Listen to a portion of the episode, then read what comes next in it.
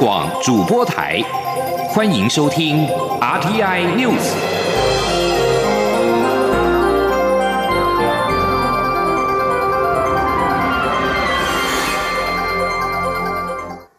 各位好，我是主播王玉伟，欢迎收听这节央广主播台提供给您的 RTN News。今天是二零二零年十一月二十四号，新闻首先带您关注：美国总统当选人拜登二十三号提名前副国务卿布林肯出任国务卿。布林肯过去批评世界卫生组织 WHO 排除台湾，也曾经赞许台湾松绑美猪美牛进口。上任之后，预料将持续挺台国际参与，延续双边经济对话。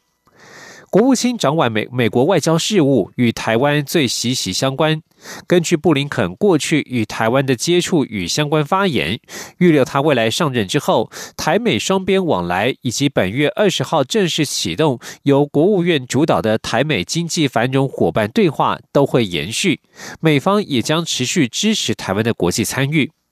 二零一五年六月，蔡英文总统当时以民进党总统参选人的身份访问美国。当时他在国务院与布林肯进行长达约一小时的会谈，创下台湾总统参选人与美方官员在国务院内是会面的首例。隔年的一月，蔡总统顺利当选。布林肯同年三月出席华府智库活动时，赞赏台湾人民透过选举再度向世界展现一个成熟说华语的民主国家会是什么模样。他随后出席众议院听证会，也在书面证词当中表示期待与台湾首位女性总统合作，进一步强化台美关系。此外，拜登宣布胜选。七天之后，驻美代表肖美琴致电布林肯，代表台湾政府祝贺拜登胜选。两人通话的时间长达十五分钟，可非可见，并非仅是形式上的恭贺。这说明了布林肯如果顺利接下国务卿一职，台美在外交管道的沟通应该能够持续保持畅通。而针对台湾国际参与的困境，布林肯在今年五月接受媒体专访时表示，台湾应对俗称武汉肺炎应对武汉肺炎 （COVID-19） 疫情的成功经验与专业知识，对世界来说十分宝贵。他表示，希望美方能够竭尽所能，确保台湾能够参与国际组织。除了支持台湾的国际参与，布林肯也有意强化与台湾的经济关系。今年八月底，蔡总统宣布放宽美猪美牛进口，布林肯当时推文表达肯定，他并且强调，与台湾建立更强健的经济关系，有助于台美共享的民主价值及双方对于区域和平与稳定的共同承诺。整体来说，布林肯如果接掌国务院，台美往来虽然可能会比目前略转低调，但美国支持台湾国际参与与扩展双边经济合作的努力力道应该不减。路透社报道，美军印太司令部官员、海军少将史都德曼访台仪式，外交部发言人欧江安二十三号回应指出，台美互动交流频繁，我方欢迎美方官员来访，但基于台美互信，外交部仍不会有进一步的说明，也没有相关评论。另外一方面，《纽约时报》上周报道，美国环保署署长惠勒将于十二月来台访问。对此，外交部表示，此事若有进展，会适时对外宣布。惠勒访台的相关规划将针对海洋废弃物倡议及区域空气品质等议题加强合作。针对媒体报道美军将领访台一事，总统府发言人张敦涵表示，基于台美互信，总统府不会透露来台官员的身份及行程。他并且指出，近期多位。美国高层官员来台，正是台湾旅行法的具体实践。府方希望台美之间能够有更多的互动与交流，促进双方的合作伙伴关系。今天记者欧阳梦平的采访报道。一架美国行政专机二十二号晚间抵达台北松山机场。对于来访人士，外交部及国防部都不愿意透露。根据路透社报道，这次搭机来台的是美军印太司令部负责情报的 J2 部门指挥官海军少将史都德曼。总统府发言人张敦涵二十三号接受媒体访问时也表示，因为此行不公开，基于台美互信，总统府不会证实，也没有评论。他说：“呃，我想台美之间有很多的。”很密切的互动跟交流。那因为这一次美国的官员访台哦，那因为行程是不公开的，那我们基于台美的互信，我们不会透露呃官员是谁，那他们的行程是什么，那相关的呃议题跟行程，我们都不会证实，也没有评论。对于近期相继有美国高层官员访台，这在未来是否会成为常态？张敦涵表示，从美国卫生部长阿扎尔到国务次卿克拉克来台访问，都是2018年美国跨党派通过台湾旅行法的具体实践。总统府也希望双方能有更多互动与交流，促进台美之间更深更好的伙伴合作关系。至于是否有其他美国官员规划来台，张敦涵表示，如果有相关讯息及或进展，外交部会一并向国人说明。中央广播电台记者欧阳梦平在台北采访报道。继续关注的是两岸焦点，香港众志前秘书长黄之锋、前主席林朗彦和成员周庭，二十三号在法庭承认善获他人参加未经批准。集结等罪，法官宣布下个月二号判刑。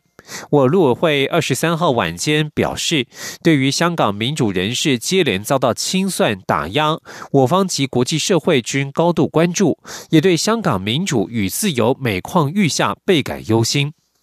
去年六月二十一号，在反送中运动爆发之际，大批人在立法会大楼附近聚集。黄之锋等人其后以扬声器呼吁在场的人转往包围湾仔警察总部，要求警方取消对示威的暴动定性。期间，参与者曾经堵塞总部的出入口。警方之后拘捕了黄之锋等三人，控告他们善获他人明知而参与未经批准的集结，组织未经批准的集结，以及明知参与未经批准集结等罪。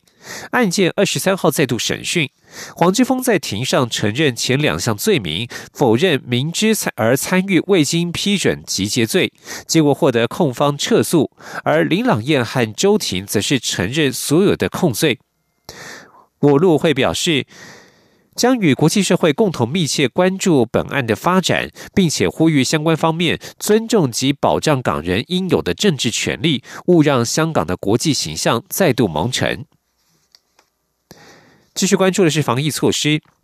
中央流行疫情指挥中心二十三号公布，国内新增一例境外移入 COVID-19 确诊病例，是在加纳确诊而且重症的台商，日前已经自费搭乘国际紧急医疗专机返台就医，打破指挥中心确诊者返台的禁令。对此，指挥中心发言人钟仁祥表示，指挥中心会在研议确诊国人返台就医的相关条件及限制。对于不具有财力搭乘医疗专机返台的确诊民众，也会研议如何处理。前，央广记者刘品希的采访报道。这名在加纳确诊的五十多岁台商，今年二月到加纳经商，十月下旬曾接触确诊个案，因为有返台探亲的需求，十一月四号在当地进行裁剪，十一月五号检出阳性确诊。原本在自家隔离，但后续出现呼吸短促、胸闷、发烧等情形，十一月十一号送到当地的医院治疗，因为病情加重，便申请国际紧急医疗专机转送国人返国就医申请作业。十一月二十号搭乘国际紧急医疗专机抵台，入境后即后送就医，目前住院隔离治疗中。由于指挥中心之前规定，境外确诊个案必须符合发病日到登机日已超过两个月，而且症状已经缓解，或是距离发病日已达十天，而且取得两次检验阴性证明，才能够搭机返国。但这名台商都不符合这两项条件。媒体询问为何特例准许返国就医，对此，指挥中心发言人庄仁祥表示，由于该名个案病况严重，呼吸道插管，而且当地医疗不佳，因此专案允许返台就一。对于十二月一号秋冬防疫专案实施后，国人如果在海外确诊，是否都能够比照这个模式，不需减负阴性证明也可返台？庄仁祥指出，如果在海外确诊，最好在当地治疗。除非当地医疗状况不佳或是有特殊原因，可以申请专案回国。指挥中心还在研议相关条件与限制。他并指出，出国时要加保有医疗专机的保险，或具备一定财力，才能够搭乘医疗专机返台。如果确诊国人不具这样的财力，指挥中心还在研议要如何处理。他说。这个阴性证明，因为它是有弄到医疗专机哦。那医疗专机如果它事实上要有保险，或甚至呃一定的财力，如果没有保险，可能要有一定的财力吧。所以我们当然也会针对呃呃，不是如果不是有这样的财力或没有这个保险的话，那会怎么样的处理啊？那个当然我们还在研议当中。庄仁祥表示，他不清楚这名台商是自费包机还是由保险支付，但个案回国后的医疗费用依法是由公费支出。央广记者刘聘熙在台北的采访报道。继续关注国内的经济表现，经济部统计出二十三号公布十月份工业生产指数一二二，其中制造业生产指数一百二十三点四四，同创连续九个月正成长。统计处指出，十月份机械设备业受到工作天数减少的影响，较上个月有所下滑，再度由红翻黑。不过，十一月应该可持稳发展。至于工业生产指数，全年应可维持正成长。前的记者谢佳欣的采访报道。十月份由于有中秋及国庆连假，工作天数较上年十月少三天，影响产业生产。经济部二十三号公布十月工业生产指数为一百二十二，较上年同月减少百分之一点四。制造业生产指数也月减百分之一点一九。不过与上年同期相比，两者都呈现连续九个月正成长。工业生产指数年增率百分之七点零六，制造业则有百分之七点六三。经济部分析，十月份半导体高阶制程需求强劲，厂商持续扩增国内产能，加上终端需求增温，带动钢铁、塑化原料价格缓步走高，推升船产产量回升。然而九月船产回神，多数由黑翻红，但十月份因工作天数减少，造成上个月好不容易结束连续二十一个月负成长的机械设备业，十月份再度衰退，年减百分之零点二一。预料十一月少了工作天数影响，表现应可持稳。经济部统计处副处长黄伟杰说：“这次呃会减少，除了盖工作天数之外呢，还有一些工具机的部分呢。目前呃因为国外疫情有再起的可能，所以一些呃会干扰了厂商接单的出货步调。所以像车床、切削工具机，还有半导体设备等等这部分，基本上呈现一个年检的部分，所以造成它那个。” Y O Y 部分就会呃稍微降下来。展望十一月，经济部分析，进入欧美销售旺季，加上新兴科技、远端商机需求持续，且外销订单表现畅旺，预估十一月制造业指数年增率将落在百分之五点八到百分之九。全年方面，与工业生产指数应可同步迎来正成长。中央广播电台记者谢嘉欣采访报道。另外，经济部在二十三号也公布十月份批发零售餐饮营收统计，其中批发业由红翻黑，年减百分之零点四；零售餐饮业则是同创历年同月新高，年增率都超过百分之三。然而，尽管餐饮业十月已经是二月疫情爆发以来的最佳表现，但是一到十月的累计营收仍然年减百分之五点一，全年营收难逃负成长，是十九年来首见。中央银行二十三号公布，十月份五大银行新乘坐购物贷款为新台币五百一十二点四四亿元，月减约四十一亿元，房贷利率为增至百分之一点三六七，结束结束连续四个月利率持平的格局。央行官员说明，五大银行当中有部分反映房贷放款总额快速达银，已经快要达到银行法第七十二条之二的上限，考量风险控管，因而针对个别客户依风险情形调整房贷利率，对高风险客户收取更高的利率。观察十月份六都买卖移转动数，除了台中市月增百分之一点八之外，其余月减百分之八到百分之二十点六不等。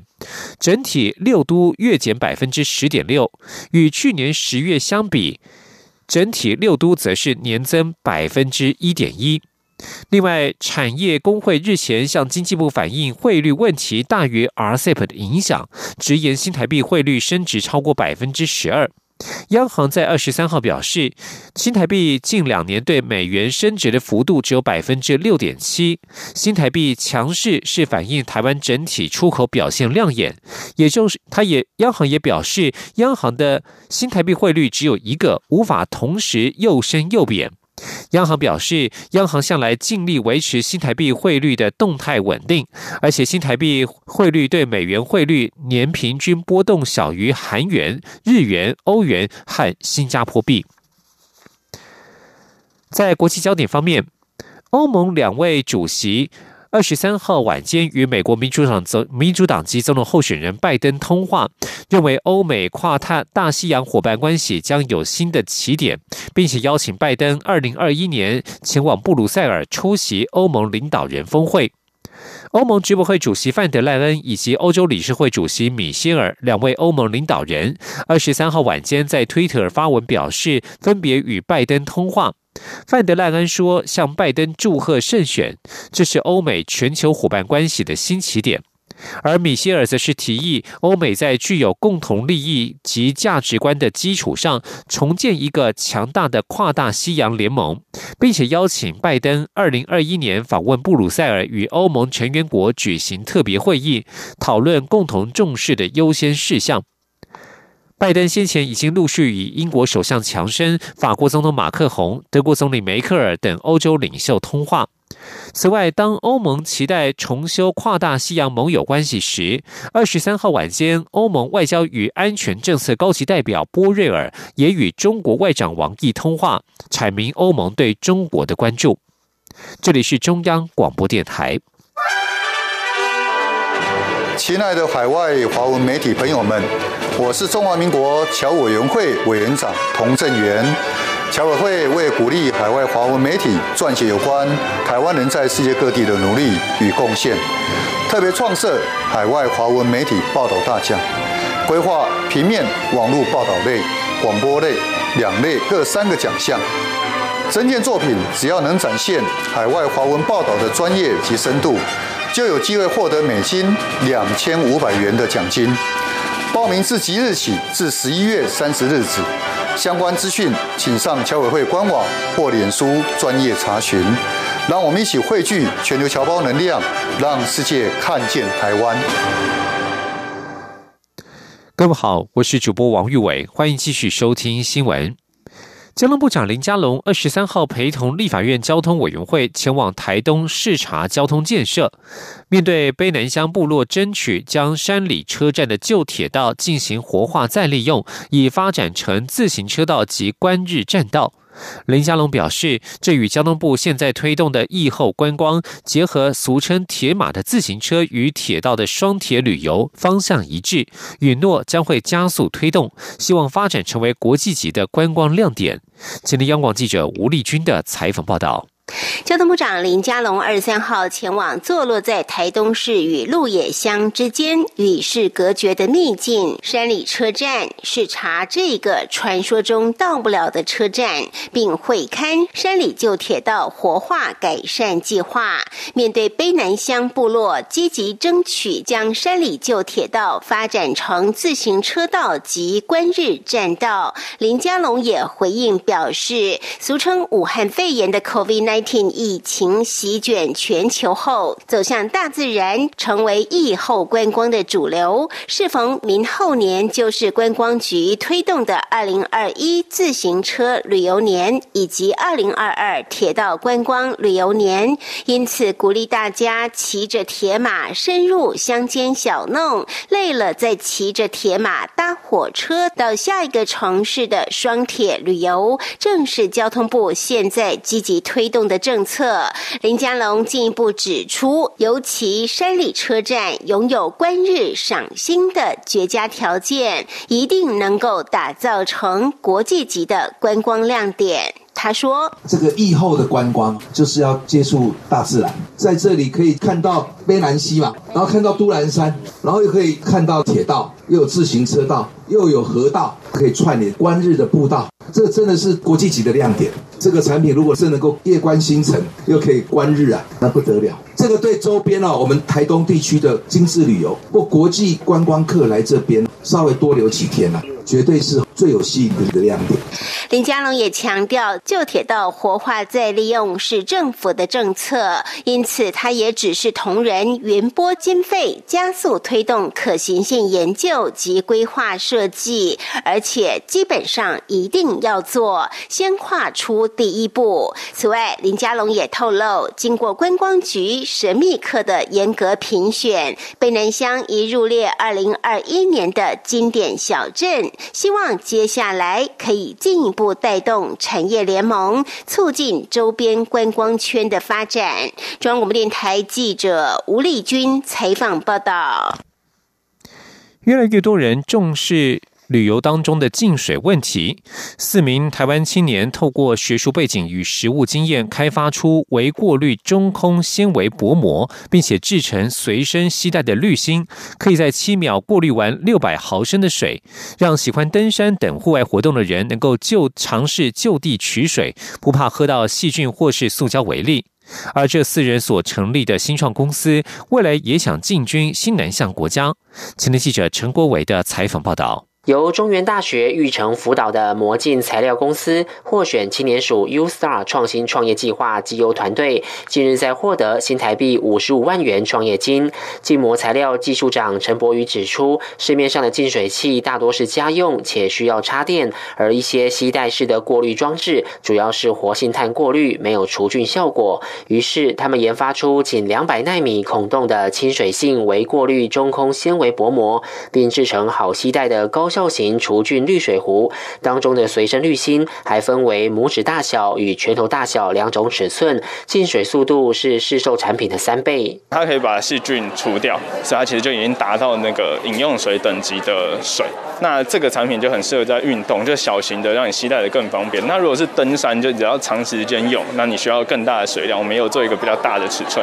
那这个尺寸它的流速就更大，就在七秒以内就可以过滤出一瓶六百 CC 的矿泉水的。水量的安全的饮用水。魔镜材料执行长张旭贤说，将来也计划将产品行销到越南和印度。我们有一些朋友在越南有做一些传统产业，然后他们也有饮用水的问题，所以我们本来想说把我们产品推荐到那里。还有就是东南亚有很多旅行业者的饭店或者背包客的业者，所以我们本来有跟那里有做一些连结，然后想要过去。可是现在疫情的关系，我不晓得疫情什么时候结束，但这一件事情我们是会持续进行的。张旭贤表示，随身滤芯未来如果能普及化，将能减少购买瓶装水所产生的塑胶垃圾。他们希望未来能设计出各式各样可连接随身滤芯的水壶，同时与知名的家庭饮用水品牌合作，让民众以后打开水龙头就能透过随身滤芯装置生饮自来水。中央广播电台记者陈国伟台北采访报道。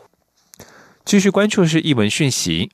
后川普时代，剧场该如何回应当前的民主问题？由丹麦与台湾合制，取材自诺贝尔文学奖得主剧作家叶叶利尼克同名剧本的舞台剧《人民之王》，十二月十一到十三号将在台北水源剧场演出。内容转换成更多的台湾元素，扣合台湾当前现况，尤其伴随社群媒体时代，每个人各有发声系统，反思民主制度的限制与缺失。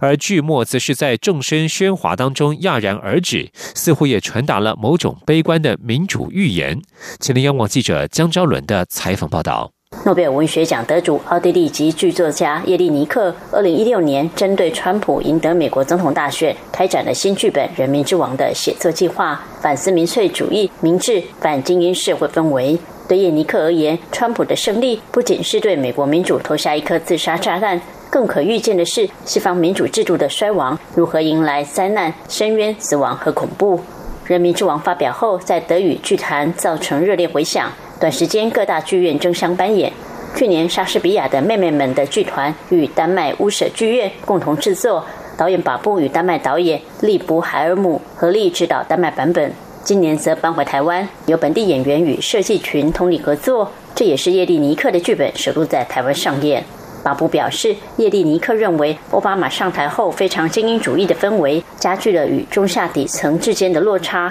这才导致底层与劳工声音因为选举制度被放大，导致川普当选。这究竟是民主之美还是民主之恶？非常值得深究。法布指出，欧洲版本运用了如伊底帕斯等西方经典圣经故事，很容易与川普现象连结。但于是台湾演出，他转换了更多台湾元素，几乎这几年台湾所发生的议题都被搬到舞台上。他可以将叶利尼克笔下知识分子所说的话塞到底层阶级或劳工的嘴巴里，中间有呼应，也有尴尬落差。把不借由凸显这种巨大的反差感，讽刺我们往往都用主流或精英思维思考边缘或底层人物的想法，其实根本都不了解他们真正在想什么。不过开场仍沿用叶利尼克的文本意象，营造了一个领导人瞎了、先知瞎了、人民全都瞎了的国度。爸爸说，舞台上会有很多角色符号标签，如韩国瑜、韩粉、黄国昌、十八趴军公教人员，代表不同同温层的声音，加上社群媒体推波助澜，注定是一场众声喧哗的集体独白，一个找不到和谐音准的民主大合唱。一个欧洲剧作家写美国现象，但放到台湾或全世界任何地方却意外都适用。马布认为，这也说明了全球化民主制度共同面临的困境。他觉得国王瞎了，就是川普瞎了，然后这些我们在一天到晚在在抱怨、在在抗议、在骂川普的人也瞎了，所有人都瞎了。所以说，现在是一个瞎子领导瞎子。为什么瞎了？因为 social media 的关系，因为每一个人都好像哦，我可以说话，所以我我就可以说上两句。可是没有人真正在听任何人的话，大家都是一个发声的呃的系统，可是没有人真正在听任何人。他觉得每一个人都是先知，在这个在这个时代，就是每一个人又有自己的盲点。马布指出，整出剧没有故事情节，主要是由国王和先知两个角色串联，就像现在人爱滑脸书一样，随时处在不同的世界，感知转换相当快。舞台上还放了六个喇叭，和现场声音相呼应。但剧末代表知识分子的盲人先知，面对众生喧哗的社会，选择用沉默抵抗，全剧戛然而止。一方面内省回望，试图给这个疯狂的世界带回一丝理性，但某方面似乎也预言找不到民主未来的无奈感。中国电台记者周伦台北从报道。继续关注国际疫情，世界卫生组织 WHO 秘书长谭德赛二十三号表示，在全球蜂拥争抢俗称武汉肺炎的二零一九年冠状病毒疾病的疫苗的时候，贫穷和弱势国家。有被践踏在地的风险。他并且表示，世卫组织主导的疫苗共享计划现在急需要四十三亿美元的益助。目前已经有数十个国家与所谓疫苗全球取得机制 COVAX 签约，这是世卫与全球疫苗与预防注射联盟合作建立的机制，目的在为可能。无无力负担的国家提供疫苗，而这个机制目前已经筹措到五十亿美元的经费，其中包括德国出资的六亿多美元。英格兰地区封城的措施即将在十二月二号解禁。英国首相强生在今天宣布，解禁之后将重新实施三级疫情警报系统，健身房和非必要商店将能够恢复营业。英国广播公司 BBC 报道，强生表示，从十二月二号开始，英格兰地区将重返三级疫情警报系统，但是每一个层级的规定都会比先前来的严格。英国从今年十月实施三级疫情警报系统，但成效微乎其微，确诊和病故人数节节攀升，因此从十一月五号起封城四周，十二月二号解禁。封城期间内，所有的酒吧、健身房和非必要商店都必须关闭。强生表示，在十二月二号解禁之后，即使是第一级疫情警报地区，仍鼓励民众尽量在家工作；第二级地区仅有公餐酒吧可以恢复营业，而第三级地区的餐厅则是仅提供外带，娱乐场所必须关闭。至于酒吧可恢复营业的地区，最后点单的时间是晚上十点之前，并且要在十一点打烊。强生透过视讯表示，他对于相关政策对业者造成的困境感到抱歉。他表示，从病毒开始肆虐之后，他第一次，他们第一次看到了出路，但是也表示，现在疫情还没有抵达终点。强生警告民众，不要挥霍得来不易的防疫成果。以上新闻由王玉伟编辑播报。相关新闻内容，欢迎上央广网站点选收听。我们的网址是 triple w 到 r t i 打 o r g 打 t w。这里是中央广播电台台湾之音。